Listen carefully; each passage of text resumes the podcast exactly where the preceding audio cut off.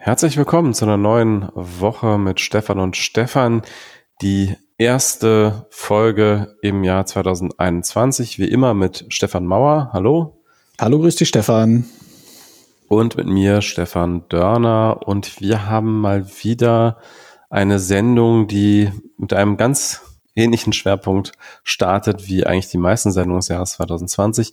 Nämlich wir haben eine Sendung voll mit dem Thema Corona. Das wird uns sicherlich auch nicht loslassen in diesem Jahr, sondern wir sind halt leider immer noch äh, auf einem weiteren Höhepunkt dieser Pandemie. Und jetzt in 2021 haben wir aber einen grundlegenden Unterschied zu 2020. Wir haben nämlich jetzt einen zugelassenen Impfstoff. Und es ist auch schon eine große Debatte darum entbrannt, wie genau, in welcher Reihenfolge und wie logistisch und so weiter und mit welchen Impfstoffen und vor allem auch in welchem Abstand Menschen geimpft werden sollen, beziehungsweise wie oft und so weiter. Also es ist jetzt, ähm, nachdem jetzt der Impfstoff da ist, eben sehr viel die Frage, wie dann die Impfstrategie aussehen soll. Und du hast dich damit sehr intensiv beschäftigt, Stefan und kannst erstmal was grundsätzlich dazu sagen. Wie sieht es denn jetzt gerade aus in der EU, in Deutschland mit der Verfügbarkeit und mit der Verteilung?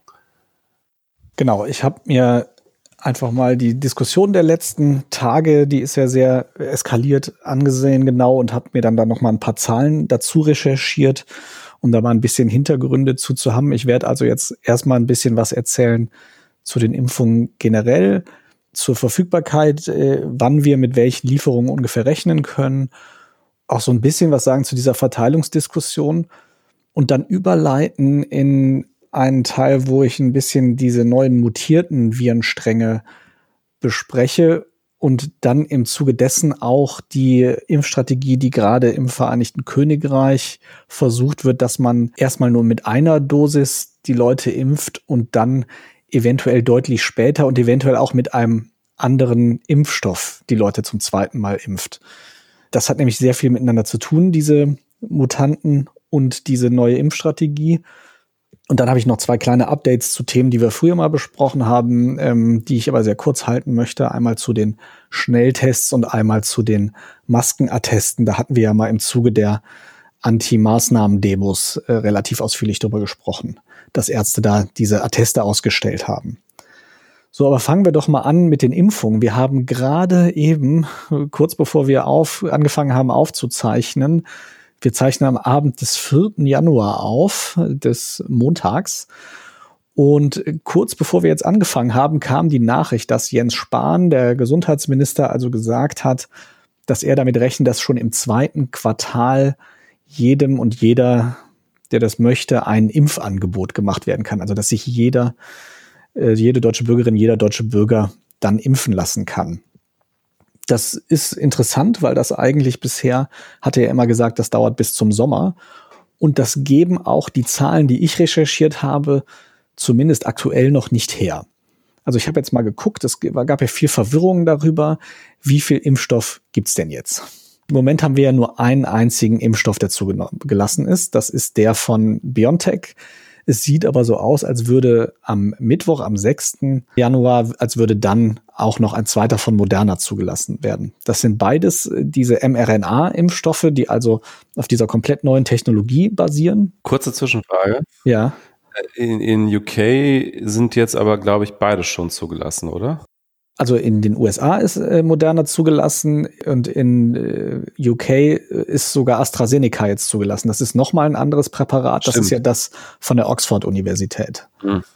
Genau, der eher klassische Impfstoff. Der genau, der ist klassischer. Das ist ein sogenannter Vektorimpfstoff, der also nicht auf dieser neuen Technologie basiert. Ganz vereinfacht gesagt werden da Merkmale des Virus, gegen das geimpft werden soll, werden auf ein bestehendes harmloses Virus drauf präpariert, damit der Körper sozusagen ohne angegriffen zu werden von dem Virus sich daran gewöhnen kann.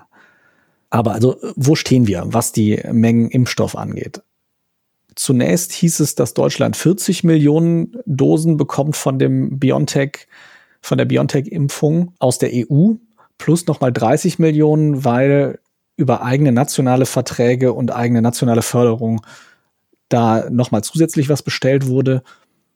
Nun wurde die EU-Lieferung auf 55 Millionen aufgestockt. Das heißt, wir haben allein aus BioNTech, aus den bisherigen Bestellungen, würden wir, könnten wir die gesamte Bevölkerung in Deutschland einmal impfen. Also man muss ja zweimal, damit es funktioniert.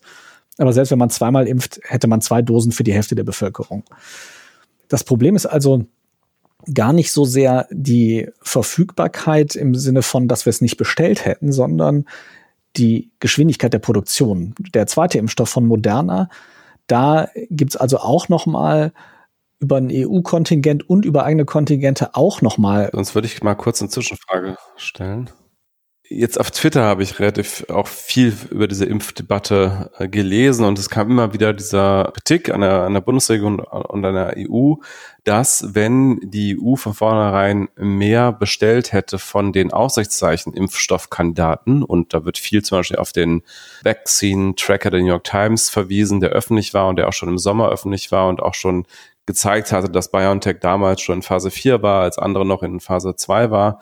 Also dass wenn da, damals schon mehr von den, den äh, Aussichtszeichenkandidaten bestellt worden wäre, auch die Produktion schneller hochgefahren werden würde. Also ist zumindest die Argumentation dieser Kritiker. Also die gesagt haben, jetzt die, die, die Produktion läuft auch deswegen äh, so langsam an, weil damals nicht so viel bestellt wurde. So ist die Argumentation zumindest. Würdest du sagen, das stimmt nicht? Also wir hätten mit diesen beiden Impfstoffen alleine, hätten wir fast genug, äh, wenn man nur die Bestellung anguckt, um die gesamte Bevölkerung zu impfen. Das Problem ist genau das, nämlich die Produktionsgeschwindigkeit. Und was man hätte tun können, wäre, wenn man früher mehr bestellt hätte, hätte man natürlich weiter vorne in der Reihe gestanden. Das ist vor allem der Trick. Es geht gar nicht so darum, also die Produktionskapazitäten sollen jetzt auch ausgeweitet werden. BioNTech hat jetzt ein neues Werk in Marburg, was sie gerade hochfahren. Und da wollen sie jetzt schon anfangen zu produzieren, idealerweise schon im März. Die Idee ist, wenn das funktioniert, dass dieses Werk so produziert wie angedacht, dann könnte das in diesem Jahr 750 Millionen zusätzliche Dosen zu dem, was eh schon da ist oder was eh schon geplant ist, produzieren. Und das würde dann tatsächlich dazu führen, dass das zumindest ab dem zweiten Quartal der Impfstoff deutlich schneller verfügbar ist. Das könnte sein, dass Spahn das zum Beispiel mit eingerechnet hat, dass er da irgendwie eine Nachricht bekommen hat, dass das jetzt also funktioniert. Das war nämlich bisher immer so ein bisschen fraglich, ob das wirklich in dem Umfang funktioniert, da die Produktion so hochzufahren. Aber ja, da hat also die EU aller Wahrscheinlichkeit nach, so ist auch meine Einschätzung, einfach zu spät bestellt und zu spät sich committed und gesagt, ja, wir bezahlen das, weil die relativ teuer sind im Vergleich zu den anderen Impfstoffen. Deswegen stehen da jetzt einfach andere Leute weiter vorne in der Reihe. Und wenn natürlich jetzt dieses Zusatzwerk kommt, da wurde jetzt auch ganz viel drüber gesprochen, da gab es wohl auch eine Förderung von der Bundesregierung bei dieser Übernahme, dann ist es wohl so, dass aus dieser Produktion Deutschland mit relativ hoher Priorität dann weitere Impfstoffe bekäme. Und das würde bedeuten, dass dann wirklich ab dem zweiten Quartal die Verfügbarkeit deutlich steigen würde. Und es ist ja auch noch so, also da in Großbritannien jetzt äh, AstraZeneca der Impfstoff zugelassen wurde, wird schon damit gerechnet, dass also auch innerhalb des ersten Quartals der auch in der EU zugelassen wird.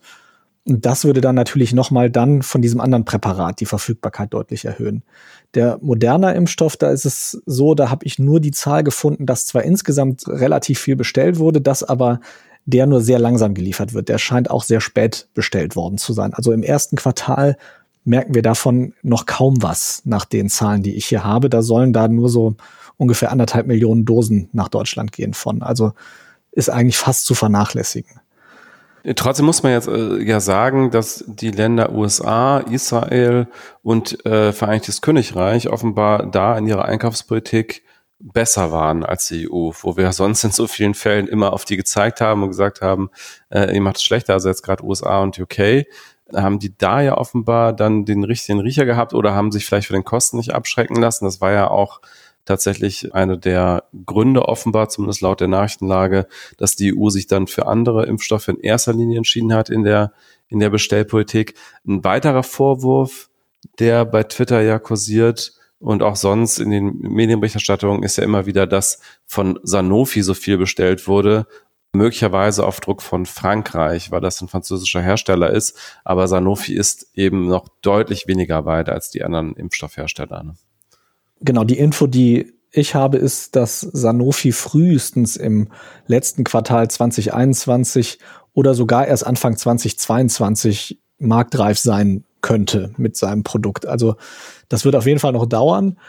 Und das hat wohl eine Rolle gespielt, dass da so ein gewisser Proporz herrschen sollte, weil ja BioNTech aus Deutschland kommt und äh, Sanofi halt aus Frankreich und dass da irgendwie so eine Art Proporz geschaffen werden sollte. Und es war wohl auch so, dass die Kosten von dem BioNTech-Produkt relativ hoch sind und es, nach dem, was man weiß, haben zumindest die USA dafür auch ein gutes Stück mehr bezahlt als Europa. Also da wurde wohl verhandelt, da wurde wohl versucht, den Preis zu drücken und auch mit einem gewissen Erfolg, aber eben auf Kosten ja der Priorität anscheinend. Und es ist halt am Ende dann so, also eine Woche Lockdown ist ja teurer als wahrscheinlich die komplette Jahresproduktion aufzukaufen von so einer Impfung. Also da zu sagen, dass das die Prio sein soll, das verstehe ich tatsächlich auch nicht. Das habe ich auch gelesen, dass wohl gerade aus einigen osteuropäischen Ländern da Bedenken kamen, dass das zu teuer sei, weil das halt, äh, also das billigste von den, die billigste von den Impfungen ist die von AstraZeneca, die kostet weniger als zwei Euro pro Dosis. Und BioNTech, da hat, glaube ich, die EU jetzt zwölf Euro pro Dosis bezahlt. Also es aber es ist halt natürlich immer noch ein Witz im Vergleich zu dem, was so ein, so ein Lockdown kostet. Man muss sich nochmal zurückversetzen, diese Entscheidungen wurden ja, glaube ich, im Sommer 2020 getroffen. Und das war natürlich auch gerade die Phase, wo das Virus so ein bisschen milder schien und die ganze Lage sich entspannte. Und vielleicht hat das auch eine Rolle gespielt, dass die Entscheidungsträger damals gedacht haben, naja, so schlimm wird's vielleicht auch nicht werden. Keine Ahnung, ist jetzt auch immer schwer, das alles im Nachhinein nochmal zu bewerten, aber das könnte eine Rolle gespielt haben. Ne? Ja, natürlich, das könnte eine Rolle gespielt haben, aber ich finde schon, dass das durchaus ein Versäumnis auch ist, dass man nicht einfach gesagt hat, gerade als finanzstarke EU, da hätte man ja zwei Fliegen mit einer Klappe schlagen können. Man hätte auf der einen Seite sagen können, so, wir bestellen jetzt einfach von den sieben vielversprechendsten so viel, dass wir von jedem die ganze Bevölkerung impfen könnten oder von mir aus 70 Prozent oder so. Und alles, was wir nicht brauchen, das äh, schicken wir irgendwie als humanitäre Hilfe in andere Teile der Welt, dann hätten wir, hätte man sich da noch irgendwie profilieren können. Und es wäre immer noch viel billiger gewesen, als jetzt mit einer halbgaren Impfstrategie diese blöden Lockdowns weitermachen zu müssen.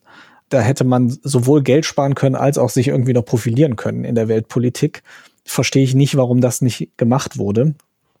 Und ich vermute jetzt auch, tatsächlich, also wenn Jens Spahn sagt, dass er denkt, dass schon im zweiten Quartal alle Menschen in Deutschland ein Impfangebot bekommen können, dass er damit rechnet, dass also im ersten Quartal auch die Zulassung von dem AstraZeneca-Impfstoff kommt und dass er damit rechnet, dass die zusätzliche BioNTech-Produktion bis dahin läuft und ausgeliefert werden kann. Jetzt aber nochmal ganz kurz für mich als jemand, der sich damit nicht ganz so intensiv beschäftigt hat, nochmal diese Frage. Also wir haben den zugelassenen BioNTech-Impfstoff in UK und der EU und USA und verschiedenen anderen Ländern. Ähm, jetzt haben wir in, in England noch AstraZeneca, die ja auch aus England kommen, mit, mit, zusammen mit Oxford das entwickelt haben. Und in der EU scheint aber jetzt erst der moderner Impfstoff noch zugelassen zu werden, der ja ein ähnliches Prinzip hat wie der BioNTech-Impfstoff. Warum äh, sieht es jetzt momentan nicht danach aus, als ob AstraZeneca auch in der EU noch zugelassen wird. Weil die einige Rückschläge hatten, was die Wirksamkeit angeht bei ihren Untersuchungen. Wir haben da ja auch mal drüber gesprochen bei uns. Da gibt's ja zum Beispiel, gab's da diese komische Geschichte, dass die Wirksamkeit höher war, wenn man bei der ersten Dosis eine kleinere Menge gegeben hat. Wenn man dann äh, die, die normale Dosis gegeben hat, dann war die Wirksamkeit nur bei etwas über 60 Prozent die Schutzwirkung. Und wenn man zuerst die kleine und dann die normale gegeben hat, dann war sie bei 90 Prozent. Allerdings ist die Gruppe derjenigen, die diese falsche Dosierung bekommen haben, so klein gewesen. Das waren nur etwa 2000 ProbandInnen. Das heißt, das ist statistisch nicht ganz so belastbar wie die anderen Studien. Sonst wäre das natürlich total toll, wenn man sagen könnte, okay, man hat mit einer Impfung, man kann davon weniger verimpfen und hat eine höhere Wirksamkeit, die fast genauso hoch ist wie die von den RNA-Produkten. Das wäre natürlich super. Aber da fehlen halt noch Daten jetzt. Und ich könnte mir vorstellen, dass die EU sagt, nee, da wollen wir halt erst noch weitere Daten sehen, bevor wir das zulassen. Ja, in äh, Großbritannien wurde das jetzt zugelassen. Ich denke sicherlich auch, weil das einfach auch eine lokale Entwicklung ist und weil die natürlich extrem unter Druck stehen gerade. Da ist ja, da kommen wir ja später noch zu, da ist ja gerade diese zweite oder diese neue Variante des Coronavirus entstanden, die ja, so wie es aussieht, leider deutlich besser übertragbar ist als die bisher bekannte. Ich wollte nur sagen, dass es, ich gelesen habe, dass so geschätzt wird, ohne dass es jetzt richtige Studien gibt. Das gibt es ja in dem Fall sowieso in den meisten Fällen nicht, sondern wenn dann solche Preprints, aber in dem Fall gehen Experten ja davon aus, dass die neue Variante 50 bis 70 Prozent ansteckender ist als die alte Variante. Und das äh, klingt jetzt vielleicht erstmal gar nicht so dramatisch, aber da wir es ja hier mit einer Exponentialfunktion zu tun haben und wenn auch äh, er nur ein bisschen steigt, dann ähm, wirkt sich das eben sehr, sehr schnell durch deutlich mehr Infektionen aus im Zeitverlauf. Deswegen ist es eben dann doch ein ganz, ganz dringendes Gebot gerade tatsächlich, dass jetzt so schnell wie möglich so viele Menschen wie möglich geimpft werden. Und da können wir ja vielleicht auch noch zu der nächsten. Genau, da, da, da, da komme ich auch gleich zu. Ich wollte noch einmal kurz was zu Israel sagen, bevor wir da jetzt zu übergehen, weil Israel ja so wahnsinnig schnell die Leute impft. Also die sind ja als einziges Land weltweit haben die schon mehr als zehn Prozent ihrer Bevölkerung geimpft und das wirklich innerhalb von Wochen. Die waren ja wirklich extrem schnell. Also da wohnen ungefähr neun Millionen Menschen, also ist natürlich deutlich kleiner als Deutschland. Aber die haben sehr früh eingekauft, die haben ein extrem digitalisiertes Gesundheitssystem. Da hat jeder Mensch, jede Bürgerin, jeder Bürger hat, ist da elektronisch erfasst mit seinen Gesundheitsdaten. Und die nutzen dieses System jetzt und die machen das halt wirklich wahnsinnig generalstabsmäßig und holen die Leute rein. Also während in Deutschland am bisher besten Tag, glaube ich, ungefähr 40.000 Menschen geimpft wurden, waren es in Israel ungefähr 150.000 und zwar durchgängig jeden Tag. Da sieht man halt, also die haben eine viel höhere Fallzahl gehabt zwischendurch als wir und glaube ich jetzt aktuell auch noch. Aber die gehen das halt wahnsinnig konzertiert an. Und das in dem Umfang in Deutschland zu machen, wäre, glaube ich, nicht möglich. Aber ich finde schon, dass es zeigt, wir sind jetzt in Deutschland, wie gesagt, Israel ist, glaube ich, bei Stand jetzt Montag oder dann Sonntagabend waren sie, glaube ich, bei 12 Prozent der Bevölkerung und Deutschland war dabei 0,4. Ich habe jetzt hier nochmal die aktuellen Daten von ourworldindata.org, die das ja immer aktuell berichten. Und da ist jetzt Israel bei 1,22 Millionen, äh, Stand gestern, 3. Januar. Und Deutschland ist bei 265.000 Geimpften in absoluten Zahlen. Und pro Kopf äh, führt Israel tatsächlich auch weit, äh, weltweit mit weitem Abstand wenn man sich die Zahlen anguckt, sieht man ja, dass nicht alles, was bisher in Deutschland ausgeliefert wurde an Impfdosen, auch verimpft ist. Das heißt, ja, wenn man sich sonst immer so einbildet, ja, was, was können die Deutschen irgendwie Autos bauen und Logistik, also zumindest mit der Logistik muss man da vielleicht doch ein bisschen zweifeln jetzt, ob das so gut klappt, weil das war ja jetzt wirklich mit Ansage, dass der Impfstoff kommt und wieder gekühlt werden muss und wieder gegeben werden muss. Aber ich habe das Gefühl, auch da das ja dann auch wieder föderal passiert, also in den einzelnen Bundesländern, und da gibt es ja auch extreme Unterschiede. Also in Thüringen zum Beispiel, da ist irgendwie Stand heute, gab es in, im ganzen Bundesland noch keine 2000 Impfungen.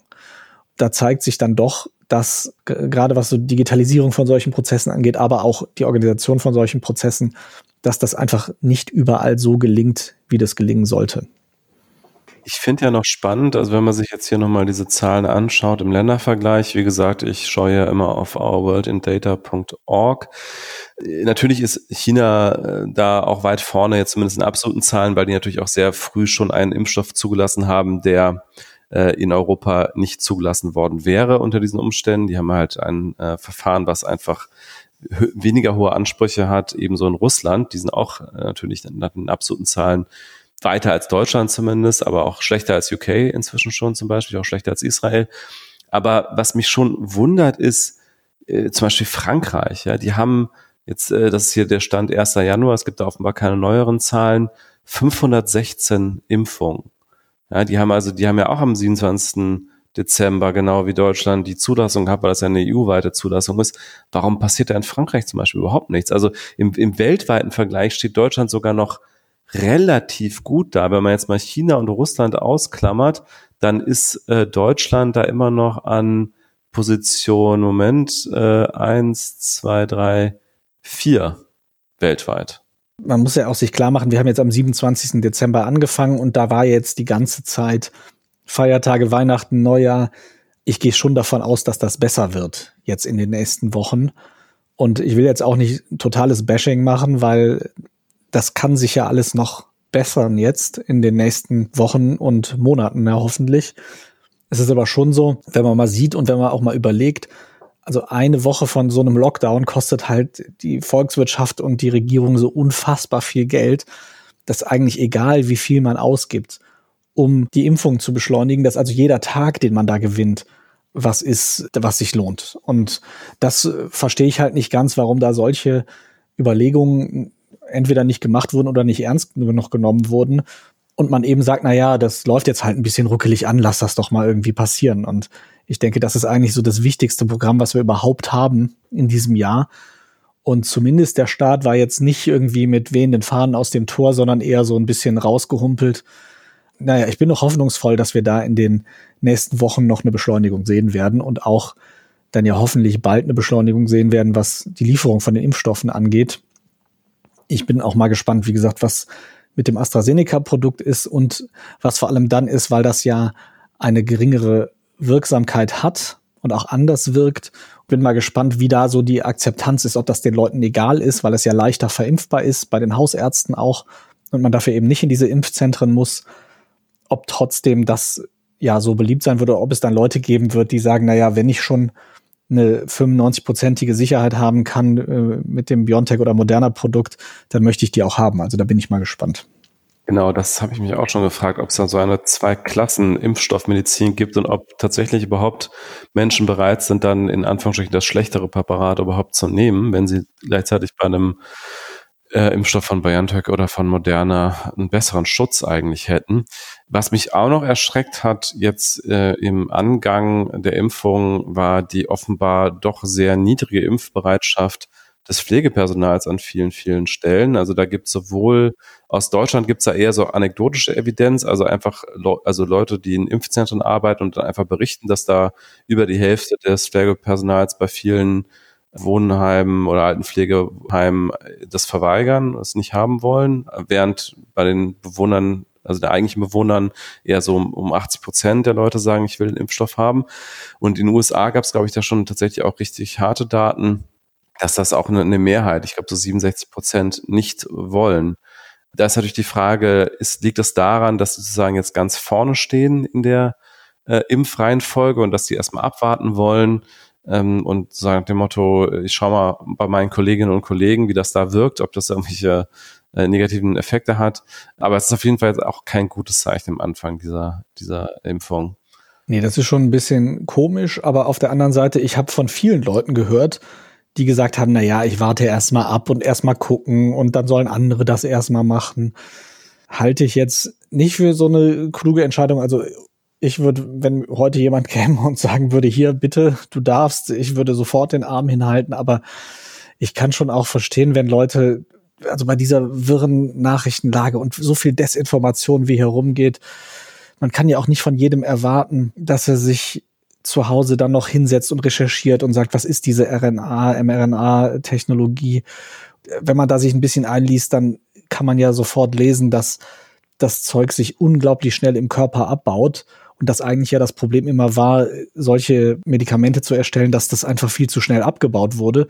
Also dass da irgendwas genmanipuliert wird oder so, das kann rein chemisch gar nicht passieren, weil es eben so flüchtig ist. Aber ich kann ja nicht erwarten, dass jede Pflegekraft sich zu Hause hinsetzt, gerade in der Pandemie, wo die ja wahrscheinlich alle sowieso total überlastet sind und sich da noch reinliest. Und wenn dann gleichzeitig irgendwelche Desinformation rumgeht und dann heißt, das sind so DNA-Impfstoffe und da wird man irgendwie mit, wird die DNA mitgeändert. Alles Quatsch. Aber ich kann schon verstehen, wenn jemand, der einfach dafür keine Kapazität hat und keine Zeit hat, sich da reinzuarbeiten, dass der oder die dann sagt, nee, ich warte erst mal ab. Ja, bleibt dann zu hoffen, dass es dann zumindest über die Zeit, wenn dann mehr und mehr Menschen geimpft werden und dann eben auch klar wird, dass äh, das keine negativen Folgen hat, dass sich dann die Impfbereitschaft bessert. Wobei da habe ich wieder jetzt Nachrichten gesehen, die dann ähm, einfach unnötig sind oder einfach keine Nachrichten sind. Also es gab jetzt schon wieder vereinzelt irgendwie Nachrichten, dass äh, Menschen, die geimpft wurden, äh, gestorben sind. Was natürlich klar ist, wenn du mit den Ältesten in der Bevölkerung, den Schwächsten der Bevölkerung äh, beginnst, dann werden einige und Millionen Menschen geimpft werden, dann werden natürlich einige von denen sterben. Also das ist ähm, völlig normal und das ist auf jeden Fall keine Nachricht wert, dass äh, ein Mensch, äh, der geimpft wurde, gestorben ist. Oder auch teilweise gab es Nachrichten, dass sie dann noch infiziert wurden, nachdem sie geimpft wurden. Aber das war dann äh, häufig so, dass die erst wenige Tage vorher geimpft wurden und das eben auch braucht, bis der Schutz sich aufbaut. Ähm, und der Schutz ja bei den 95 Prozent sowieso erst besteht, wenn dann zweimal geimpft wurde. Und davon abgesehen auch 95 Prozent auch nicht 100 Prozent bedeuten. Also wenn wir Millionen Menschen impfen, werden auch einige dabei sein, die trotz auch zweifacher Impfung noch das Coronavirus bekommen und äh, eine Krankheits-, äh, also eine, eine Covid-19-Erkrankung haben. Und das sind einfach keine Nachrichten, diese Einzelfälle. Und da muss man auch wieder ein bisschen an die Vernunft und die, das Verantwortungsbewusstsein der Medienschaffenden appellieren, dass sie solche Einzelfälle, die nicht relevant sind, äh, für die Gesamtlage irgendwie äh, berichten. Genau, also da muss man ein bisschen aufpassen und es ist ja tatsächlich so, ich habe jetzt eine Statistik gelesen, das war so, wenn du 500 Leute nimmst, die 80 Jahre oder älter sind in einer westlichen Gesellschaft, dann stirbt statistisch gesehen einer von denen innerhalb der nächsten Woche. Das heißt, wenn ich 500 Leute impfe von denen, statistisch gesehen stirbt dann halt einer in der Woche drauf, völlig unabhängig von der Impfung. Wenn ich dann das aber natürlich aufgreife und sage, hier gerade erst geimpft und dann schon tot, klar, dann äh, wirkt das natürlich schlecht. Und ich habe zumindest bisher auch, zumindest in den großen Medien, da eine recht verantwortungsvolle Berichterstattung gelesen, aber äh, da gibt es sicherlich auch schlechtere Beispiele. Ja, ich meine, ich habe da sogar was bei Reuters in diese Richtung gesehen. Dann kommen wir doch mal zu der Mutation. Wir haben jetzt immer wieder angesprochen, weil wir haben sie noch nicht wirklich erklärt. Äh, erklär doch mal, was steckt da jetzt genau dahinter? Genau, also ich habe mir jetzt vor allem halt die Mutante aus dem Vereinigten Königreich, aus UK angeschaut. Und erstmal als Disclaimer, das ist alles extrem vorläufig, weil die Daten einfach natürlich nicht so da sind aus dem Labor und so. Da müssen ja aufwendige Experimente gemacht werden. Was man halt tut aktuell ist, man nimmt so ein bisschen aus der Gesamtpandemie und da, wo man halt weiß, dass diese neue Variante existiert, nimmt man so dieses Grundrauschen und versucht da Muster rauszulesen. Das heißt, das ist alles relativ vorläufig, aber inzwischen deuten eigentlich alle, deuten alle Ergebnisse darauf hin, dass das also deutlich ansteckender ist, diese neue Variante. Wie viel ansteckender, wissen wir nicht so genau. Die Schätzungen liegen so, dass nach den alleraktuellsten Zahlen, dass, dass er ungefähr um den Faktor 0,36 bis 0,68 höher liegt als bei der bisher bekannten Variante. Und das klingt jetzt erstmal nach ganz wenig. Wenn du mal überlegst, mal angenommen, das sind 0,5. Wenn wir es bisher geschafft haben, R unter 1 zu drücken, wäre es dann wieder bei fast 1,5. Und wenn wir das also wieder unter 1 kriegen wollen, dann müssten wir uns so sehr anstrengen, wie wir uns bisher anstrengen mussten, um das unter 0,5 zu kriegen. Und alles, wo es über 1 liegt, ist halt wieder exponentielles Wachstum. Also das ist richtig gefährlich, das darf man wirklich 0,0 unterschätzen. Und wenn man sich anguckt, ich habe mir so eine Karte angeschaut von Großbritannien, wo man sieht, wie innerhalb von sechs Wochen die Virusvariante, die neue, da war, die war am Anfang nur ganz in einer ganz kleinen Gegend unten im Südosten. Und innerhalb von sechs Wochen ist sie in fast der gesamten, dem gesamten Gebiet von England zur dominanten Variante geworden und hat die andere äh, Variante ausgelöscht. Das hat nur sechs Wochen gedauert. So, so viel übertragbarer ist das und man muss gleichzeitig sich überlegen, das ist passiert, während England die meiste Zeit im Lockdown war. Also wenn wir uns die, das angucken aus dem Frühjahr, wenn, da gab es ja auch so ein paar kleinere Mutationen und da, die konnte man auch unterscheiden. Die haben aber jetzt die Ansteckungsgefahr nicht so sehr erhöht. Und selbst da hat es nur wenige Wochen gedauert, bis also eine, die dominantere Variante die andere ausgelöscht hat. Und da hatten wir halt keinen Lockdown, deswegen das kann vielleicht ein bisschen länger dauern. Auf der anderen Seite, diese neue Variante ist halt sehr viel ansteckender und wir sehen die ganz schlecht. Wir sehen die in UK ganz gut, weil die sehr viel sequenzieren. Das heißt, die schicken also ganz oft die Proben, die die machen, zusätzlich noch in ein Labor ein und die nehmen dann wirklich, die lesen dann das Genom aus von dem Virus und sagen, hat sich da was geändert. Und UK macht das sehr, sehr viel. Die machen das ungefähr in 7,5 Prozent aller Fälle. Das ist sehr, sehr viel. Ich habe zu Deutschland leider keine aktuellen Zahlen gefunden. Ich habe nur so eine, so eine Grafik gesehen, wo man rauslesen konnte, dass wir Ende September ungefähr bei drei bis vier Prozent der Fälle das gemacht haben. Spitzenreiter bei der ganzen Geschichte ist Australien. Die machen das bei mehr als der Hälfte aller Viren. die die messen. Die USA sind furchtbar schlecht, die haben nur 0,3 Prozent. Und ganz viele europäische Länder sind auch nur so um die ein Prozent aller untersuchten Patienten. Da wissen die, welches Genom das ist. Das heißt, wir sind größtenteils blind dafür, wo diese neue Variante ist. Es wird zwar über den PCR-Test festgestellt, die Person ist erkrankt, wir sehen aber eben nicht über den Test, welche Variante das ist. Dafür müssen wir sequenzieren. Das machen wir viel zu wenig. Das heißt, wir sind blind, das Ding verbreitet sich schneller und wir wissen, dass es schon in 33 Ländern mindestens ist, darunter auch Deutschland. Wir haben halt am Anfang der Pandemie dachten wir ja auch, äh, aus Italien kommen nur die Reisenden, der Rest ist nicht so wichtig. Da hatte sich das schon überall verbreitet. Und jetzt kann man mit diesem Wissen davon ausgehen, wenn wir das mit unserem äh, ganz wenig sequenzieren, also schon rausmessen können in den Ländern, dann hat das schon angefangen, sich auch hier zu verbreiten. Und wie gesagt, in UK hat es sechs Wochen gedauert, bis das Ding im ganzen Land war. Es gibt einen äh, Artikel bei Krautreporter, der sich da ausführlich mit beschäftigt und da wird auch ein Epidemiologe von der TU München zitiert zu der Frage, wie oft wird das äh, in Deutschland gemacht mit der Genomsequenzierung und da wird der, äh, er wird da zitiert mit es ist zwar viel Geld für die Corona-Forschung bereitgestellt worden, aber für eine flächendeckende Genomsequenzierung bräuchte man besser verzahnte Strukturen. Es hätte sicher im Frühjahr die Chance gegeben, solche Strukturen anzulegen. Dann müssten wir uns jetzt nicht nur auf ein paar wenige Labore verlassen, die das schon lange machen und auch gut können. Aber das wurde offenbar nicht getan. Also in Deutschland wird das, äh, wie, du schon gesagt hast, äh, selten gemacht, deutlich seltener als in UK und in vielen anderen Ländern, insbesondere auch Australien. Ja, also von daher wissen wir es leider nicht genau, wie es in Deutschland da an der Stelle aussieht. Und aus demselben Artikel gibt es auch nochmal so eine mathematische Modellrechnung, wo man ein, eine Mutation, also eine theoretische Mutation des Virus, das 50 Prozent tödlicher ist, mit äh, dem jetzt entdeckten Virus, äh, mit der jetzt entdeckten Virusmutation, die vermutlich mindestens 50 Prozent ansteckender ist, verglichen wird.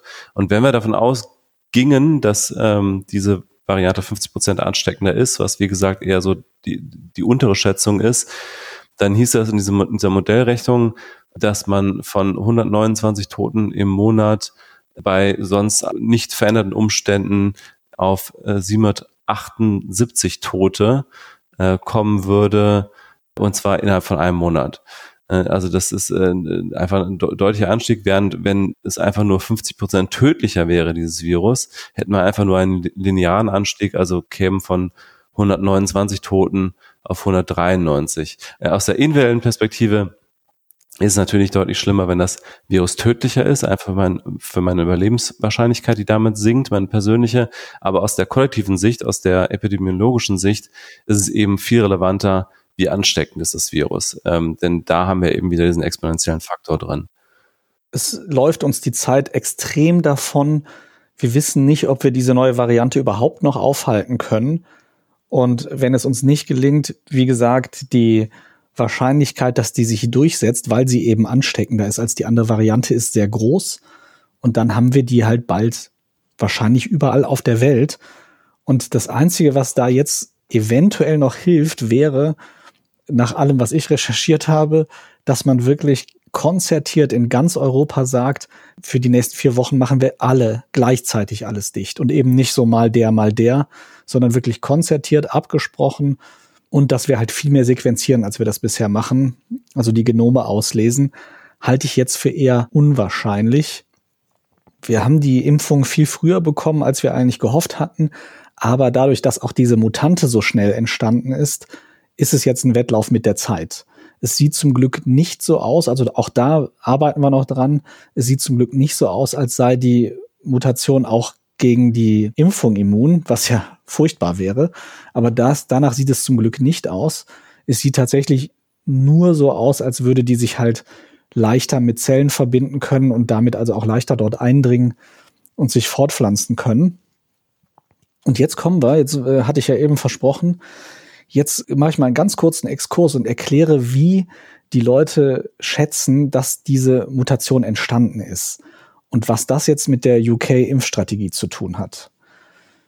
Die Forschung geht aktuell davon aus, dass diese großen Mutationen, weil das sind wirklich viele Mutationen, die gleichzeitig passiert sind. Und das Einzelne passieren, das passiert häufiger, aber es sind viele Mutationen passiert gleichzeitig, die im Zusammenspiel dieses Virus so viel leichter übertragbar machen.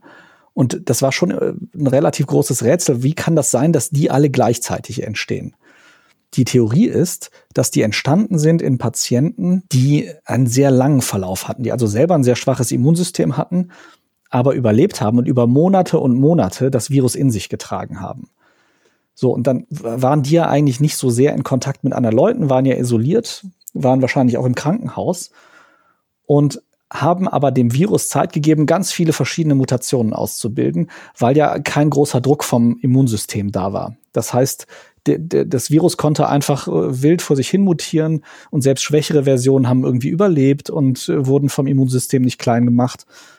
Und dann geht man davon aus, dass das also ein Patient oder eine Patientin war, die mit Antikörpern von schon genesenen Menschen behandelt wurden. Das ist ja so ein Cocktail, das heißt, das ist ja nicht nur eine Art von Antikörpern, sondern der Körper produziert ja sehr viele verschiedene, die an verschiedenen Stellen das Virus angreifen. Was dann wohl passiert ist, ist, dass man die Antikörper draufgeschüttet hat, die also aus einem Menschen kamen, der das Virus erfolgreich besiegt hat. Und plötzlich war ein riesiger Druck auf dieser Population des Virus, weil ja plötzlich die Antikörper kamen und das kaputt gemacht hat und überlebt, hat aus diesen Millionen Varianten, die in der Zwischenzeit vor sich hin mutiert sind, hat halt die, die sich am besten gegen diese Antikörper durchsetzen konnte und die sich trotzdem noch vermehren konnte in den Patienten. Das heißt, wenn man dem Virus Zeit gibt und wenn man es sozusagen so, so langsam anfüttert mit einem Immunsystem und ihm also aber die Möglichkeit vorher gegeben hat, so ein bisschen auszuweichen vor dieser Reaktion, vor dieser Immunreaktion. Das ist sozusagen so ein bisschen vereinfacht erklärt das, wovon man ausgeht, was passiert ist.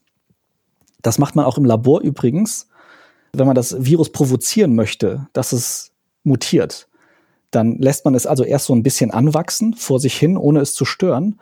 Und dann gibt man nach und nach in, erst in ganz kleinen Dosen und dann in größeren Dosen Antikörper dazu, damit also bestimmte Evolutionspfade sozusagen zugemacht werden und das, das Virus dann darum herum mutiert. Und jetzt kommen wir zum UK, zur, zur Impfstrategie. Die große, große Angst, die da ist, wo ich aber jetzt auch nicht genug Experte bin, um zu sagen, wie groß diese Gefahr ist. Aber ich habe jetzt aus mehr, von mehreren Stellen schon gelesen, dass die sagen, das wäre saugefährlich, was die Briten da machen, weil sie sagen ja, man hat nach der ersten Impfdosis in den Untersuchungen von Moderna und von BioNTech gesehen, dass da also schon eine relativ gute Immunreaktion kommt. Und man zumindest so für zwei, drei Monate schon so eine 50, 60-prozentige Sicherheit hat, dass man nicht erkrankt oder zumindest keinen schweren Verlauf hat. Und deswegen sagen die Briten, wir verimpfen erstmal nur eine Dosis und warten dann, im Moment ist die Rede von zwölf Wochen statt von drei Wochen, wie es eigentlich vorgeschrieben ist, bis die zweite Dosis kommt, damit wir mehr Menschen schneller impfen können, weil die ja gerade so dieses wildlaufende Virus haben. Das löst dann natürlich eine schwächere Immunantwort aus, als wenn man zweimal impft. Die große Befürchtung ist, dass also dann ganz viele Menschen rumlaufen, die nur eine einfache Dosis haben und die zwar Antikörper haben, die aber noch nicht so stark sind und auch noch nicht so vielfältig. Und dass dann also von diesen Menschen, wenn von diesen Menschen sich genügend doch irgendwie infizieren, weil ja die Immunantwort noch nicht so stark ist, dass das in 90, 95 Prozent das verhindert, dass dann also das Virus immer wieder auf ein ganz speziell geprimedes Immunsystem trifft und dann lernt, dieses Immunsystem zu umgehen und damit lernt, diese Impfung zu umgehen.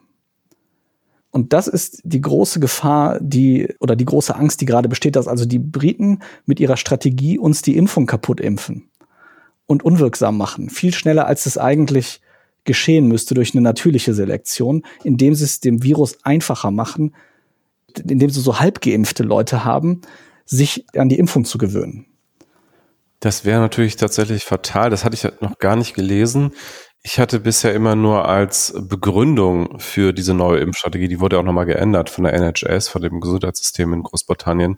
Ähm, ich habe als Begründung immer gelesen, dass die Mutation äh, ausschlaggebend ist, weil sie sich so schnell verbreitet und weil sie mit allen Mitteln verhindern wollen, dass diese Mutation sich ausbreitet und so sozusagen lieber viele Menschen schlecht geimpft haben als wenige gut um einfach äh, sozusagen aus der systemischen Sicht äh, dem Virus oder dieser Mutation so schnell wie möglich die Grundlage zu entziehen. Aber äh, dieses Argument habe ich tatsächlich noch nicht gehört und das klingt ja schon nach ähm, einer, einer gefährlichen Sache.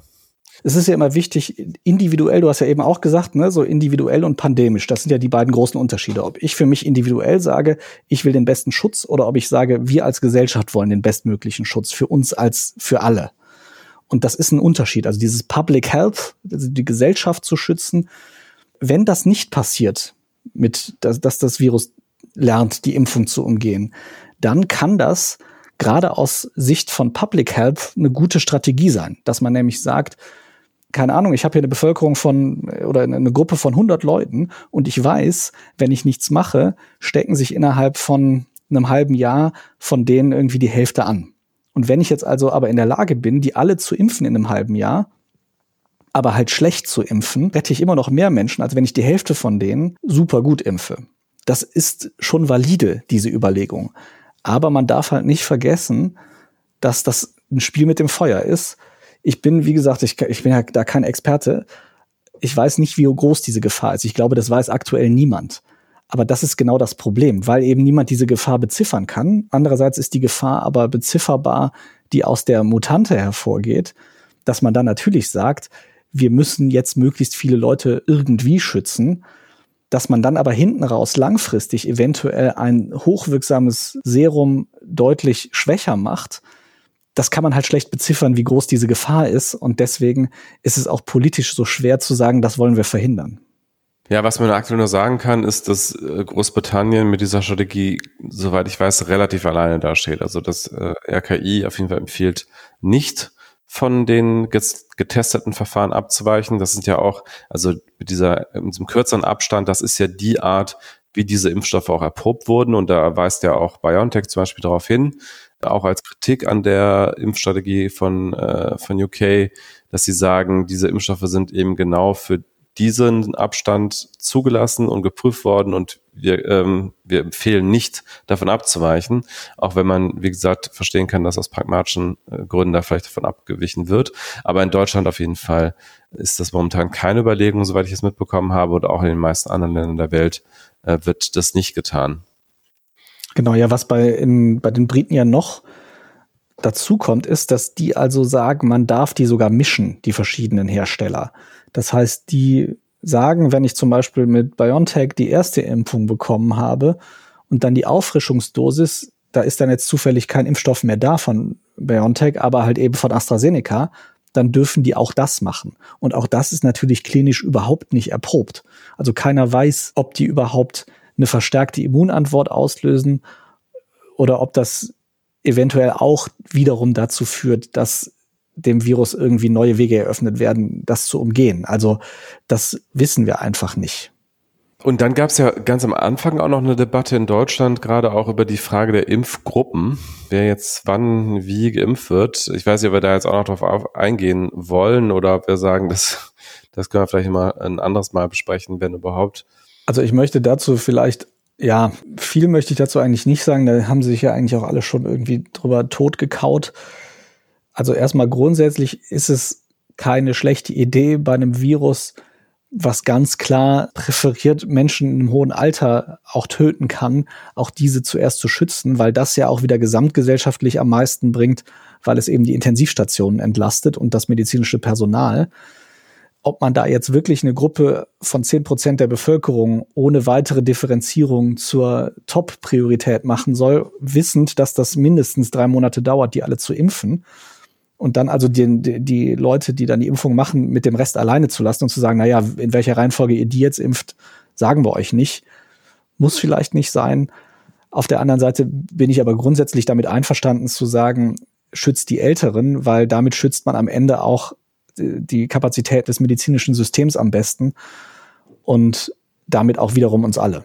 Haben wir damit das Thema Impfstoffe umfassend behandelt? Wir haben auch jetzt schon eine Stunde darüber gesprochen, beziehungsweise in erster Linie natürlich du.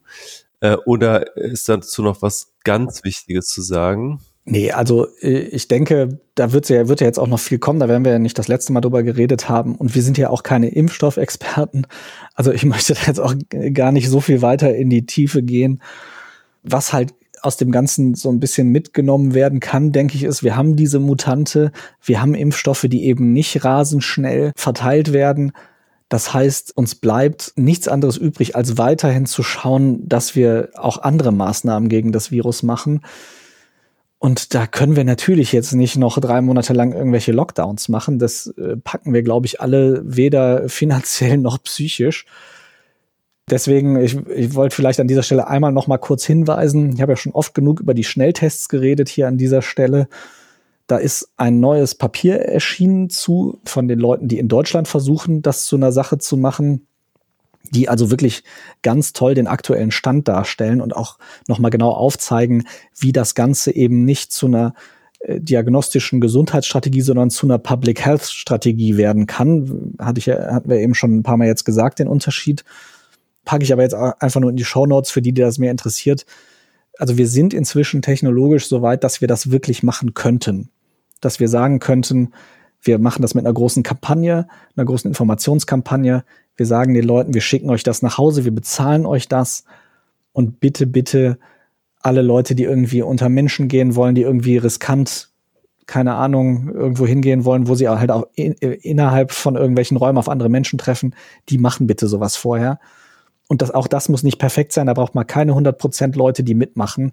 Da geht so ab 60, 70% los, dass es richtig Spaß macht.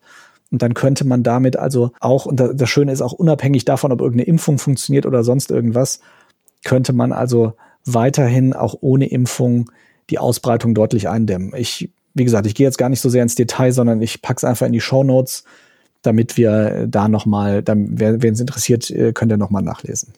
Ja, und dann hatten wir mal in einer früheren Sendung kurz erwähnt, die Corona-skeptischen Ärzte und Ärztinnen in Anführungsstrichen, die äh, falsche Teste ausgestellt haben, teilweise ohne Patienten und Patienten zu sehen und äh, ihnen einen Test äh, ausstellen, der sie von der Maskenpflicht befreit.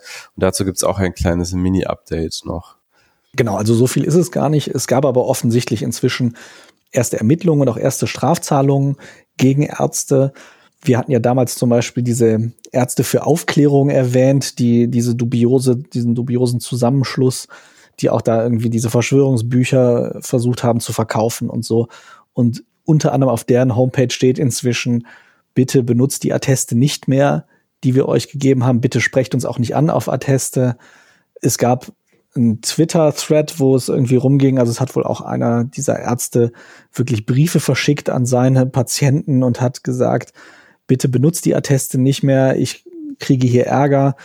Ich habe auch einen Artikel gefunden, dass in Berlin wohl auch wirklich richtig polizeilich ermittelt wird gegen einige Ärzte, die das wohl in größerem Stil gemacht haben. Da hatten wir ja damals spekuliert, ob das wirklich überhaupt möglich ist. Also es scheint da doch ein paar Probleme beizugeben, was ja auch beruhigend ist, dass da nicht völlige Narrenfreiheit besteht, dass ich einfach, so, solange ich Arzt bin oder Ärztin, irgendwem alles bescheinigen kann, was ich will und damit irgendwelche gesetzlichen Maßnahmen aushebeln kann. Also da scheint es ein bisschen Bewegung gegeben zu haben und das äh, scheint nicht mehr so weit um sich zu greifen, was ja erstmal positiv ist. Ja, und dann haben wir noch ein bisschen äh, Nachrichten aus den USA. Es gibt ein einstündiges Telefongespräch, was von der Washington Post veröffentlicht wurde. Ganz offensichtlich geleakt von äh, einem Teil der Gesprächspartner. Äh, und zwar nehmen daran äh, unter anderem auch der ähm, Secretary of State des Bundesstaats Georgia teil.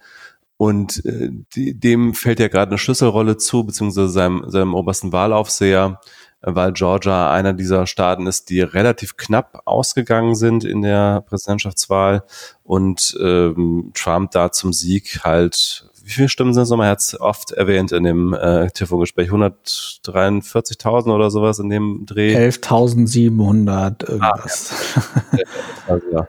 11.000 irgendwas. Stimmen fehlen ihm für den Sieg dieses Staates und er hat, also wir haben es ja beide uns angehört, dieses Telefongespräch er hat, würde ich schätzen, so 80 Prozent Redeanteil an diesem Gespräch und rantet da ganz schön rum. Und äh, was ja jetzt auch schon breit berichtet wurde, dass er halt die, die zuständigen äh, Leute im Bundesstaat immer wieder dazu drängt, da diese Stimmen jetzt zu finden, die ihn da zum Sieg verhelfen sollen. Also eigentlich hat er natürlich viel mehr. Also er, er sagt auch an manchen Stellen, dass er eigentlich mit 400.000 Stimmen Vorsprung gewonnen hätte, aber er braucht ja nur jetzt die, die ihm jetzt offiziell den, den Wahlsieg ähm, geben und er sagt auch sowas zwischendurch wie Give me a break, es sind doch nur, nur 11.000, so, findet die jetzt auch bitte mal endlich hier, diese Stimmen. Wo sind die denn? Ja, wie war so dein Eindruck von diesem Gespräch? Also ich würde sagen, ich glaube, ich glaube, er glaubt das wirklich, was er da alles erzählt hat. Und ich, ich glaube, er ist einfach in, in manchen Aspekten so, glaub, so leichtgläubig wie viele seiner Anhänger, äh, dass er diesen ganzen Quatsch glaubt. Also mir sind zwei Dinge aufgefallen an diesem Gespräch. Das erste ist, also er hat ja tatsächlich, du sagtest ja gerade 18, äh, 80 Prozent Redeanteil. Ich habe auf die Uhr geguckt, die ersten 13 Minuten, abgesehen von der Vorstellung, redet nur Trump ohne Punkt und Komma. Das heißt, das hat mich erinnert, so, weißt du, wenn du in so einer ganz skurrilen Bürosituation bist und du hast so einen völlig äh, sozial inkompetenten Chef und der labert und labert und labert und keiner traut sich den zu unterbrechen. So kam mir das vor. Und der hat ja auch den ersten 13 Minuten nur Verschwörungstheorien runtergebetet. Ich hatte das Gefühl, in, in der Bürosituation wäre es so gewesen, er hätte also so alle halbe Minute mal irgendjemand sich so leicht nach vorne gelehnt und versucht, ans Wort zu kommen, um irgendwie diesen Monolog zu unterbrechen. Und es hat aber einfach nicht geklappt. Und Trump hat weiter und weiter und weiter geredet. Und der ist halt noch der Präsident und keiner hat sich getraut, ihn zu unterbrechen. Und dann, das Zweite, was mir aufgefallen ist, ist genau das, was du gesagt hast. Am Anfang, als er so angefangen hat zu reden, da hat er ja bewusst so, so Aussagen umschifft, wo man gemerkt hat, er hat eigentlich gerade fast gesagt, oh, ich habe verloren, die Wahl und hat dann so sich noch auf die Zunge gebissen und hat dann, das ist dann doch drumherum gegangen. Und jetzt redet er wirklich so, wie du gesagt hast, als würde er seine eigenen Lügen glauben. Und ich habe fast die Befürchtung, dass das auch so ist, weil er sagt sogar sowas wie, er, er bemüht sich gar nicht mehr sowas zu, nicht zu sagen wie I lost, sondern er sagt dann sowas wie, ich habe halt verloren, weil da, weil es da Betrug gab. Es klingt einfach inzwischen so, als würde er das wirklich glauben dass allein, dass er sich da hinstellt und in einem offiziellen Telefonat diese Menschen, die, die ja sogar in seiner eigenen Partei sind und die ihm trotzdem vehement widersprechen, dass der also die versucht zu erpressen, unter Druck zu setzen, so lange zuzutexten, bis er irgendwann nur noch sagt, so ja, aber komm hier nur 11.000 Stimmen, jetzt find die doch bitte irgendwo.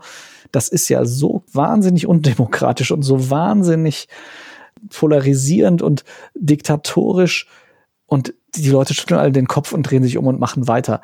Also Watergate, wenn man mal zurückdenkt, war doch eigentlich kleiner. Weswegen ein US-Präsident zurückgetreten ist, ein amtierender, der nicht abgewählt war. Wir sind da inzwischen so abgestumpft. Ich glaube auch nicht, dass dieses Telefonat ihm, also ihm, er ist ja jetzt abgewählt, er wird ja auch hoffentlich, hoffentlich, hoffentlich jetzt äh, am 6. Januar dann offiziell bestätigt aus dem Amt gewählt, aber dieses Telefonat alleine wird ihm nicht auf die Füße fallen. Und das wird auch seinen weiteren politischen Ambitionen wahrscheinlich nicht schaden.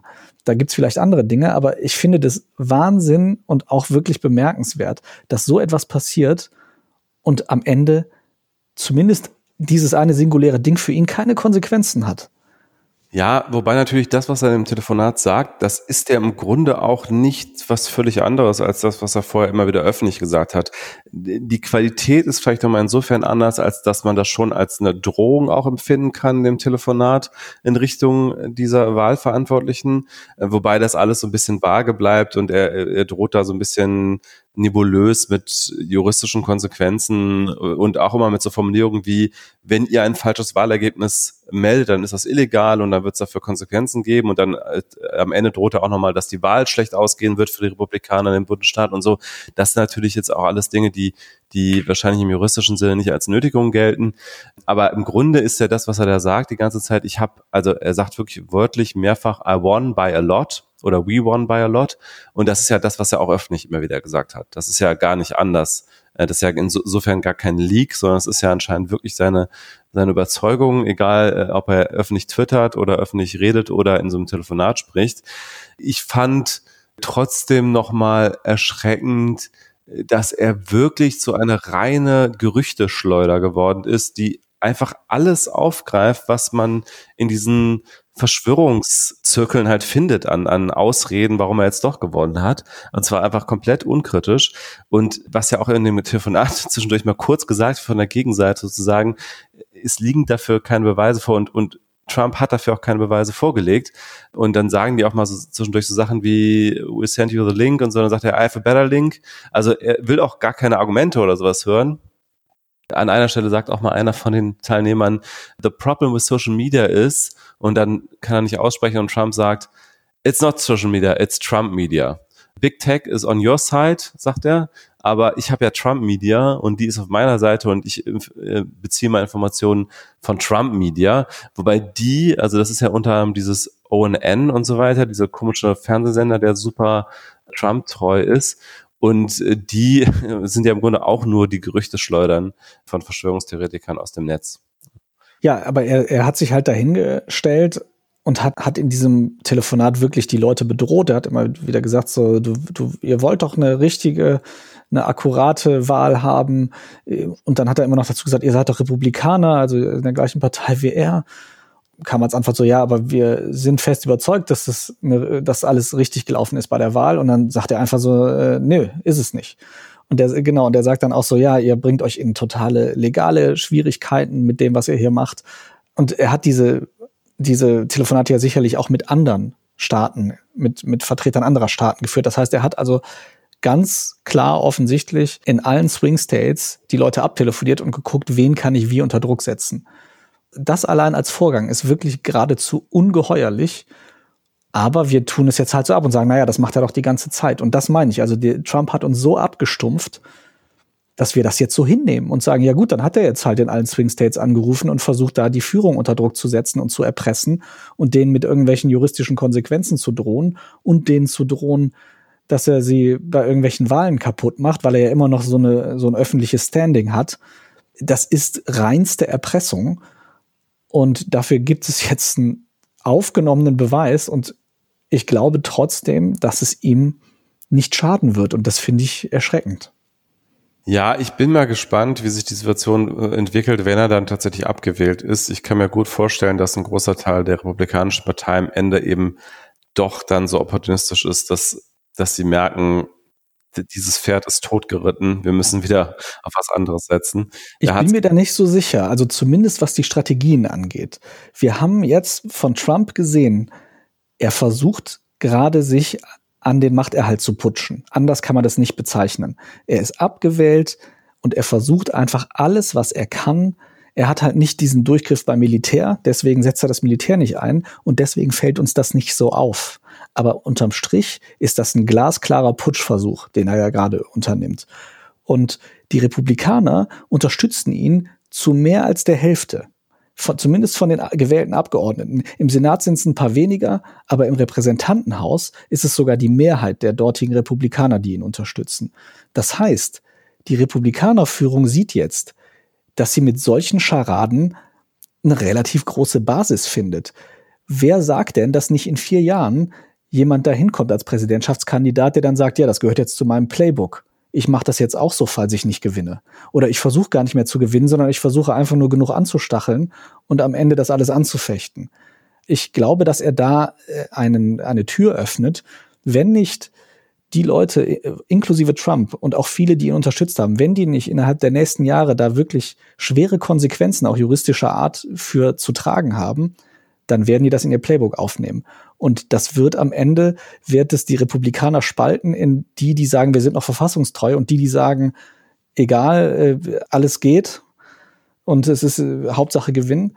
Und das, das wird am Ende diese Partei spalten und sie bricht dann entweder auseinander oder halt eine der beiden Strömungen gewinnt wieder die Überhand. Und wer, wer sagt denn, dass das nicht die antidemokratische ist. Und wenn du in einem Zwei-Parteien-System eine Partei hast, die sagt, wir scheißen auf die Demokratie oder wo zumindest die, die Führung das sagt, dann sind wir ganz kurz vor einer Diktatur. Also ich, ich will das jetzt hier nicht heraufbeschwören als, als Schreckgespenst, was auf jeden Fall kommt. Aber ich will auch nicht, dass wir das so kleinreden und sagen, na ja, das ist ja jetzt, der Spuk ist ja bald vorbei. Ja, das stimmt natürlich schon. Und äh, ich hatte auch einen Tweet gelesen von äh, David Rothschild, also aus der äh, berühmten Rothschild-Familie, der Umweltaktivist ist und der geschrieben hat, Failure to investigate, prosecute, punish Trump family for their crimes against the US ensures that they will be uh, repeated by more competent criminals in the future. Also die Tatsache, dass Trump sich jetzt so viel hat leisten können, ohne dass es bisher irgendwelche Arten von Ermittlungen gibt dagegen und irgendeine Art von, von äh, strafrechtlicher ähm, Verfolgung dieser Dinge, dass das wahrscheinlich dazu führen wird, dass es äh, kompetentere Kriminelle in der Zukunft äh, ausnutzen werden, nämlich genau dieses Playbook. Das könnte durchaus passieren, ja. Genau, und es gibt ja jetzt wirklich sowohl im Repräsentantenhaus als auch im Senat gibt es Abgeordnete, die schon angekündigt haben, dass sie jetzt am 6. Januar, wenn eigentlich Joe Biden, was ja eigentlich nur eine Formsache ist, offiziell bestätigt werden soll von den beiden Kammern, dass die da einen Widerspruch einlegen werden. Obwohl, also es wissen ja alle, dass Trump abgewählt ist. Das ist eine reine, reines Machtpoker und die schauen mal, wie tief das Wasser ist, wie viel sie sich leisten können. Und offensichtlich können sie sich eine ganze Menge leisten. Gut, ich würde sagen, dafür, äh, das reicht jetzt auch für das äh, Thema USA. Wir haben ja noch ein Thema, das mache ich jetzt auch relativ kurz, weil wir schon wirklich lange aufnehmen. Und zwar gab es einen sehr, sehr großen Hackerangriff äh, in den Ausmaßen wahrscheinlich bisher zumindest auf staatlicher Ebene einzigartig. Und zwar kam im Dezember 2020 heraus, also jetzt vor kurzem, dass zahlreiche US-Regierungsbehörden Opfer eines staatlich unterstützten Cyberangriffs geworden sind. Und zwar schon ab März 2020 ging das wahrscheinlich los. Bis heute ist das Motiv der Angreifer nicht klar, aber äh, zumindest sind sich die äh, Expertinnen und Experten einig, dass die Handschrift dieses Angriffs wieder ganz klar Russland ist. Es gibt auch eine Gruppe, auf die das zurückgeführt wird, die Cozy Bear heißen die oder werden die genannt oder auch äh, ab 29. Also der russische Geheimdienst hat da ja so verschiedene Hackergruppen unter seinen Fittichen, die alle mit APT immer abgekürzt werden und das ist eben jetzt APT 29 ich will jetzt gar nicht so sehr ins Detail gehen, weil wir nicht mehr so viel Zeit haben, aber ähm, was ganz interessant ist an diesem Hackerangriff ist sozusagen der, das Einfallstor oder der Einfallswinkel. Sie haben nämlich eine Software genutzt, die heißt Orion und die ist von einem Hersteller, der heißt SolarWinds und deswegen wird dieser Angriff auch SolarWinds äh, Attack genannt. SolarWinds ist ein Hersteller, der stellt ja, so IT-Verwaltungssoftware her. Ähm, wird von 425 der Fortune 500 Unternehmen verwendet, wird von allen möglichen Behörden auf der Welt verwendet. Also ist es wirklich eine super verbreitete Software. Diese spezielle Software, die sie jetzt angegriffen haben, die heißt Orion, die wurde jetzt nicht ganz so breit verwendet aber auch immer noch genug. Also äh, laut New York Times sind mindestens 250 US-Behörden von dieser Attacke betroffen. Das ist einfach ein, ein riesengroßes Ausmaß. Der Angriff war nicht mal besonders äh, sophisticated, wie sagt man auf Deutsch, nicht mal besonders, also hat nicht mal besonders starke Fähigkeiten benötigt, weil es einfach über ein Update funktioniert hat von dieser Software, von dieser Orion-Software und der Update-Server, ähm, also dort, wo die Softwarepakete lagen, ähm, die dann an die ganzen Kunden ausgespielt wurden, der war mit dem Passwort SolarWinds 123 gesichert. Und es hat offenbar ausgereicht, ähm, diesem sehr einfach zu erratenen Passwort diese Dateien zu überschreiben und dann wurden die sozusagen automatisch per Update an sämtliche Kunden ausgeliefert. Und zu diesen Kunden gehören, wie gesagt, nicht nur 425 der Fortune 500 Unternehmen, sondern eben auch ganz, ganz viele US-Behörden. Es ist jetzt noch nicht so richtig klar, was die Angreifer mit ihrer Macht gemacht haben. Also sie haben äh, über dieses Update, also sie haben einfach die, die Binaries, die, die Software-Pakete äh, manipuliert, so dass mit dem Update ein, ein trojanisches Pferd ausgeliefert wurde, so dass sie halt Vollzugriff bekommen haben auf sämtliche Rechner, auf denen dieses Paket installiert war. SolarWinds selbst sagt, dass diese manipulierte Version dieser Orion-Software 18.000 Mal runtergeladen wurde. Das kann aber auch dann noch viel mehr Rechner betreffen, weil wenn du einmal in so einem Rechennetzwerk drin bist hinter der Firewall, dann kannst du eben auch noch viel mehr machen. Ein Großteil davon wird wahrscheinlich inzwischen die Software wieder geupdatet haben äh, und hoffentlich auch diesen, dieses Pferd wieder losgeworden sein. Aber was auch erschreckend ist an der ganzen Geschichte ist, dass die ähm, Sicherheitsmaßnahmen der US-Behörden selbst an keiner Stelle Alarm geschlagen haben, sondern eine private Firma, nämlich FireEye, die ja auch recht bekannt sind in der IT-Security-Szene, schon viele große Cyberangriffe aufgedeckt haben, äh, die haben auch diesen Angriff äh, erkannt und davor gewarnt und nur so ist überhaupt das Ganze an die Öffentlichkeit gekommen. Wie gesagt, äh, zwischen März 2020 und Dezember 2020 liegen ja auch viele Monate, in denen die Angreifer ja so ziemlich viel machen konnten und Vieles an ähm, Cybersicherheitsbemühungen in den USA hat sich 2020 natürlich auf die äh, Absicherung der US-Wahl konzentriert, die natürlich auch im Fokus stand, äh, auch äh, stark diskutiert wurde, inwiefern da wieder von russischer Seite Einfluss genommen werden sollte. Ähm, es gibt keinen Hinweis darauf, dass das jetzt das Ziel dieser Aktion war, sondern es war eben ganz breit alle möglichen US-Behörden.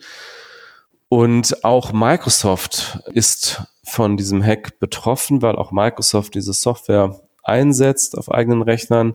Und Microsoft hat in einem unternehmensinternen Blog dann auch nochmal gemeldet, dass die Angreifer sich dann zum Beispiel Zugriff auf bestimmte Accounts gesichert haben, intern bei Microsoft, die äh, Source Code lesen konnten. Nicht schreiben konnten, aber lesen konnten. Das heißt, sie haben sich jetzt ganz viel Source Code von Microsoft-Produkten angeschaut und wissen jetzt ein bisschen mehr darüber, wie diese funktionieren. Also laut Microsoft, wie gesagt, keine Manipulation am Source Code an sich, weil diese Accounts, mit denen sich da eingeloggt haben, sind eben keine Accounts, die diese Rechte haben. Aber zumindest haben sie mal den Source Code gesehen und können ihn halt auch kopiert haben und da vielleicht auch nochmal eigene Varianten davon gebaut haben. Ich fand auch noch ganz interessant eine Betrachtung von einem Journalisten, der heißt Matt Stoller. Der hat so einen eigenen Newsletter, das machen ja inzwischen ganz viele Journalisten, gerade international äh, bei Subtrack, also subtrack.com, das ist so ein Newsletter-Anbieter, da kann man seinen eigenen Newsletter aufsetzen. Da hat er seinen eigenen äh, Newsletter und der hat nochmal so ein bisschen die wirtschaftlichen Hintergründe dieses, äh, dieses Angriffs beschrieben, beziehungsweise das, was diesen Angriff ermöglicht hat. Und äh, seiner Meinung nach ist es so, dass diese Firma SolarWinds seit 2015, als sie von zwei Private Equity Unternehmen übernommen wurde, seitdem eben alles auf Profit getrimmt hat, auch große Teile des Codings nach Osteuropa ausgelagert hat und damit, so argumentiert zumindest Matt Stoller, sozusagen den Profit an erste Stelle gesetzt hat und damit die Sicherheit der eigenen Kunden gefährdet hat. Aber das ist dann doch eigentlich auch ein Haftungsding. Wenn ich als Anbieter von einer Software, die irgendwie millionenfach runtergeladen wird, meine Systeme so schlecht schütze. Ich meine, es ist natürlich schwierig, das nachzuweisen, aber wenn da wirklich mal irgendwie jemand das Passwort hatte, SolarWinds 123, das ist ja schon fahrlässig. Ist eine spannende Frage. Ich glaube, es gibt da auch bisher wenig Gerichtsverfahren in diese Richtung, wie weit da so eine Haftung vom Unternehmen geht. Ähm, auch die Frage zum Beispiel den Schaden zu beziffern. Also gerade wenn es um äh, nationale Sicherheit geht, wie willst du das überhaupt beziffern? Wenn es natürlich irgendwie eine Wirtschaftsspionage ist, wenn es irgendwie eine Erpressungsversuch ist, wenn irgendwelche Produktionsanlagen lahmgelegt werden oder sowas, das ist ja alles nicht passiert. Also wenn solche Dinge passieren, wäre es ja äh, zumindest näherungsweise möglich, da einen Schaden zu beziffern und den auch vor Gericht dann vielleicht als Schadensersatz durchzusetzen. Aber wie bemisst man nationale Sicherheit? Ne? Also welchen Betrag setzt man da an? Also ich meine, wahrscheinlich ist sogar egal, welchen Betrag du ansetzt, die Firma wäre danach wahrscheinlich pleite. Ähm, es ist aber tatsächlich ganz gut auch dokumentiert, dass äh, es Warnungen gab. Also äh, ein Sicherheitsforscher namens, wird sagen, der wird Winners Kuma ausgesprochen. Ich bin mir aber nicht ganz sicher, wie er ausgesprochen wird. Aber der hat schon öffentlich im Jahr 2019 darauf hingewiesen, dass sie ein sehr schwaches Passwort haben auf ihrem Update-Server. Also äh, das ist gut dokumentiert. Also selbst nach diesem Hinweis haben sie äh, das offenbar nicht geändert. Und von daher ist das schon öffentlich gut dokumentiert, dass da mindestens mal eine große Fahrlässigkeit im Spiel war. Und ganz generell muss man einfach sagen, diese Art des Angriffs ist natürlich etwas, was für Cyberkriminelle auch für die Zukunft noch sehr, sehr lohnend ist. Also da kann man, wenn man, wenn, wenn es einem gelingt, so einen Server, so einen Update-Server, da die Kontrolle drüber zu haben. Ich meine, man stellt sich mal vor, zum Beispiel jemand hätte jetzt die Kontrolle über den Microsoft Windows Update-Server, dann könnte der ein Update pushen auf sämtliche Windows-Rechner auf der Welt und hätte den Trojaner eingebaut. In dem Fall waren es jetzt sozusagen nur die äh, Nutzer dieses Produkts Orion von SolarWinds, aber selbst das waren ja schon mindestens schon mal 250 US-Behörden und unzählige Unternehmen. Äh, aber je nachdem, welche Server da unter Kontrolle gebracht werden könnten, äh, wäre das ja Millionen von, von Rechnern und eben auch in allen möglichen sehr äh, wichtigen Schlüsselpositionen. Das heißt unterm Strich, die größte Gefahr für die nationale Sicherheit von Behörden oder von Staaten geht davon aus, dass irgendwelche Admins bei Betriebssystemanbietern zu dumm sind, gute Passwörter zu vergeben. Ja, also ich, ich hoffe mal, dass niemand bei Microsoft oder bei Apple oder auch bei Google, wenn man jetzt nochmal Android sich anschaut, dass da niemand so fahrlässig äh, ist, aber man kann es wahrscheinlich nicht ausschließen. Also wir hatten ja auch schon vor vielen Jahren zum Beispiel den Sony-Hack, ich glaube, es war so um das Jahr 2009 oder so, und die haben auch damals zum Beispiel die Passwörter ihrer Kunden auch im Jahr 2009, 2010 immer noch unverschlüsselt auf ihren Servern liegen haben. Also selbst bei so einem Unternehmen wie Server, äh, wie Sony war das da offenbar noch, noch Praxis. Also man wundert sich immer wieder, wie wirklich solche Anfängerfehler dann auch dazu führen, äh, dass teilweise riesengroße äh, Schäden entstehen.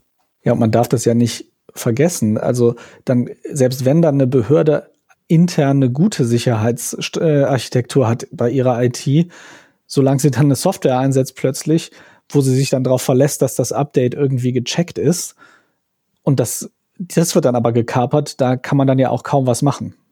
Ja, also es ist tatsächlich total schwer. Du, du bist abhängig davon, dass deine Softwarezulieferer dir vernünftige Updates bereitstellen. Es ist ja auch keine Strategie zu sagen, wir prüfen erstmal Wochen, Monate lang, was dieses Update bringt, bevor wir es einspielen, weil dann hast du halt im Zweifel eine, eine, eine offene äh, Sicherheitslücke die ganze Zeit, die wie ein Scheunentor im, im Netz ist. Ähm, das heißt, es ist ja schon auch empfohlen, Updates immer zeitnah einzuspielen. Und davon abgesehen sind ja auch diese Produkte nicht Open Source, also im Grunde weißt du auch nicht so 100 Prozent, was jetzt eigentlich da eingespielt wird mit diesem Update. Es ist hoffentlich auch ein bisschen Anstoß darüber nachzudenken, wie zum Beispiel Zulieferbetriebe, Softwarebetriebe geprüft werden, die in solchen kritischen Infrastrukturen eingesetzt werden. Es ist vielleicht auch nochmal ein Anstoß, stärker in Richtung Open Source zu denken, dass vielleicht auch tatsächlich da mal in, in Source Code geguckt werden kann, zumindest von IT-Administrationen äh, in, in Richtung staatliche kritische Infrastruktur und so weiter. Aber ich befürchte fast, dass das alles jetzt nicht die Konsequenz daraus wird, sondern dass das alles so ein bisschen auch untergeht in diesem ganzen, der ganzen beiden Transition und dass wir danach dann erstmal wieder nicht davon sprechen werden. Bis zum nächsten großen Hack. Aber die Gefahr besteht ja weiterhin. Dass, und ich meine, es sind jetzt die eine Sache, ob irgendwo Daten verloren gehen oder so. Aber man kann mit sowas ja theoretisch auch wirklich wichtige Infrastruktur angreifen von einem Land. Ja, das wurde ja auch schon getan. Also jetzt äh, insbesondere dann von der anderen Seite. Also es gab ja diese berühmten Angriff auf den Iran, äh, wo die äh, Zentrifugen zerstört wurden durch durch ein durch Stuxnet, diesen sehr ausgefeilten äh, Trojaner, der da verbreitet wurde. Und es gab ja auch schon durchaus Angriffe zum Beispiel auf die ähm, Strominfrastruktur von kleineren osteuropäischen Ländern wie Estland, wo auch wieder vermutet wird, dass da Russland hintersteckt. Es wird uns jetzt schon seit Jahrzehnten im Grunde auch durch Filme und äh, durch andere fiktive Szenarien immer wieder vermittelt, dass das, dass das eine Gefahr ist. In dem richtig großen Maßstab ist es bisher noch nicht passiert. Aber im Grunde ist es wahrscheinlich nur eine Frage der Zeit, bis tatsächlich mal eine richtig große Cyberattacke stattfindet, wo auch kritische Infrastruktur angegriffen wird, wo zum Beispiel ja Stromversorgung, äh, Krankenhäuser äh, Probleme bekommen. Wir machen uns ja auch tendenziell immer weiter abhängig von IT-Infrastruktur. Es gab ja zum Beispiel in Südkorea mal vor einigen, ich glaube, Jahren einen Ausfall des Internets gar nicht durch eine Attacke, sondern einfach, weil da, weil da ein Kabel durchtrennt wurde durch Bauarbeiten. Ähm, da ist ein Großteil des Internets ausgefallen in, in äh, Seoul, der Hauptstadt. Und dann konnten zum Beispiel auch nicht mehr die ähm, Notrufe gewählt werden. Es konnte nicht mehr digital bezahlt werden. Es, äh, Krankenhäuser äh, hatten teilweise Probleme, Daten auszutauschen und sowas alles. Also wir sind ja tendenziell immer abhängiger von dieser digitalen Infrastruktur. Und das ist natürlich eine extreme Verwundbarkeit in diesen modernen Ökonomien. Ja, sehr spannend und auf jeden Fall ein Thema, was wir, was man im Auge behalten sollte, vor allem wenn man mal denkt, dass das halt ja dann jetzt auch ein Einfallstor ist. Also jede Behörde hat ja in der Regel Software von sehr vielen verschiedenen Anbietern und da muss ja nur ein Update-Server mal gehackt werden und schon hat man ein Einfallstor. Ja, Besonders lohnende Angriffsziele wären natürlich hier auch solche weit verbreiteten Software-Dinge wie jetzt ein Chrome-Browser oder Adobe Reader oder sowas, ne, was auf, auf fast allen Rechnern der Welt installiert ist. Wenn, wenn da erstmal einem gelingen würde, da sich einzuhacken auf so einen Update-Server, dann ja, hätten wir halt einen Großteil der IT-Infrastruktur der Welt kompromittiert auf einen Schlag. Ja, dann wollen wir mal hoffen, dass das nicht passiert und dass sie da etwas besseren Schutz haben als einfache Passwörter. Ja. Gut, damit würde ich sagen, sind wir auch durch. Das ist wieder etwas längere Sendung geworden. Äh, vielen Dank, Stefan. Vielen Dank euch fürs Zuhören. Ich hoffe, dass wir informativ sein konnten mit unserem ersten Update aus dem Jahr 2021. Wir hoffen natürlich, dass wir mit den Impfstoffen vorankommen und dass dann hoffentlich vielleicht Richtung Sommer die Lage sich wieder etwas entspannt und wir zumindest eine Perspektive Richtung Normalität haben. Aber bis dahin bleibt vorsichtig, bleibt gesund und schreibt uns gerne, falls ihr Anregungen, Kritik oder Fragen habt an post.stefan.stefan.de, der erste Stefan mit PH und der zweite mit F. Genau. Auch von mir vielen Dank. Schaut euch ruhig mal den Link zu den Schnelltests an. Ich schaue mir das Ganze jetzt ja schon eine ganze Weile an und bin da also immer noch von überzeugt, dass das eine gute Strategie sein kann. Vielleicht seid ihr das ja auch. Ansonsten auch von mir gute Woche, bleibt gesund und bis bald. Ciao.